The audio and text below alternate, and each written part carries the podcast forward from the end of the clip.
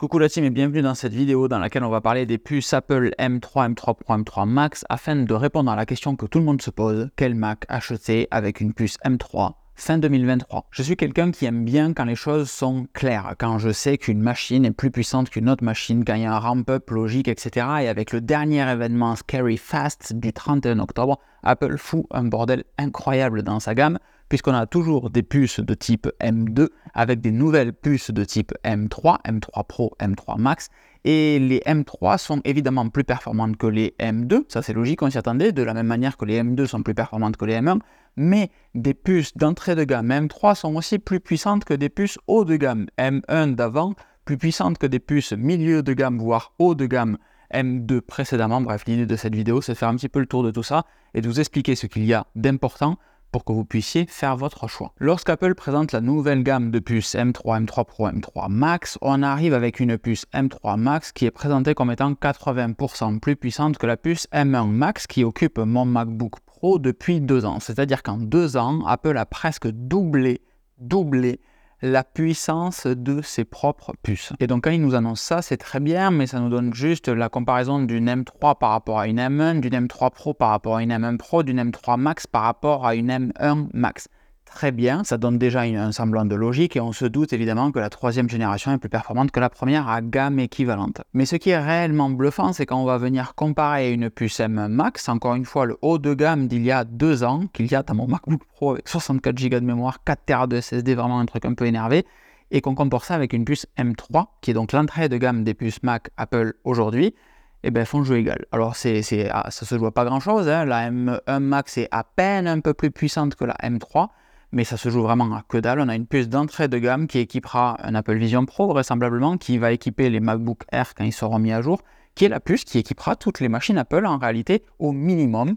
Et eh bien cette puce-là est plus puissante que la puce très haut de gamme d'il y a deux ans, qui elle-même était euh, entre 4 et 8 fois plus puissante que la puce Intel qui occupait mon MacBook Pro précédent. Et si on pousse plus loin et qu'on compare une puce M3 Max avec une puce Ultra, une M2 Ultra qui est aujourd'hui dans le Mac Studio, eh bien, font jeu égal là aussi. Alors la M2 Ultra est un chouïa plus performant si on regarde dans Geekbench 6 en multicore processeur. Elle est réellement un tout petit peu plus performante que la M3 Max.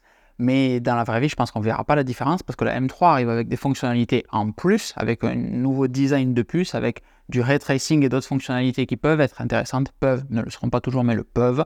Et donc cette M2 Ultra, dans la vraie vie, elle est aussi puissante, voire un peu moins que la M3 Max. Mais là, pour le coup, on a des vraies grosses différences entre les puces. C'est pas du tout le même tarif de puce quand vous regardez les options sur un Mac. Alors aujourd'hui, sur des MacBook Pro, demain sur des Mac Studio, des Mac Mini, des Mac Pro, le tarif des puces, l'option des puces, n'a rien à voir. Et le point qui est important dans cette pseudo-introduction, c'est que la puissance des machines augmente considérablement à chaque mise à jour, ce qui fait que les machines vont durer de plus en plus longtemps parce qu'on a de plus en plus de puissance en trop en réalité. Au moment où on achète une machine, on a de la puissance en rab pour les besoins de demain qu'on ne connaît pas encore. Mais avant de détailler les caractéristiques de chacune de ces puces, ce qui pour moi est très important dans cette vidéo, il faut bien comprendre la conséquence de ce qu'on vient de dire, c'est-à-dire que quand on doit renouveler une machine, si aujourd'hui moi je dois renouveler mon MacBook Pro à 6000 euros, eh bien en fait je peux prendre un Mac mini, le jour où il sera renouvelé avec une puce M3,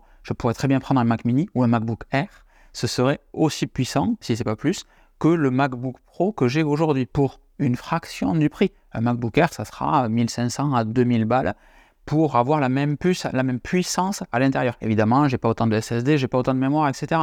Mais en termes de puissance exclusivement, on va pouvoir renouveler les machines pour avoir des machines plus puissantes ou aussi puissantes pour une fraction du prix des machines précédentes. Alors bien entendu, tant qu'à renouveler sa machine, si on reprend mon exemple, je ne vais pas prendre un M3 qui sera équivalent à mon M Max, je prendrai un M3 Pro, voir si je peux financièrement un M3 Max. Si vous pouvez, autant vous faire plaisir en réalité. Mais le propos, c'est que dans une vidéo précédente, je répondais à un commentaire en disant que les puces Max seront toujours plus puissantes que les puces normales et en fait, c'est une grosse erreur. Je me suis totalement planté. Les puces Max sont déjà moins puissantes ou aussi puissantes que les puces normales avec deux générations d'écart. Le moment important de cette vidéo, selon moi, c'est les limitations intrinsèques à chaque puce. C'est-à-dire que pour le Thunderbolt, par exemple, une puce M3, comme une puce M2, comme une puce M1, les petites puces ne savent gérer que deux ports Thunderbolt.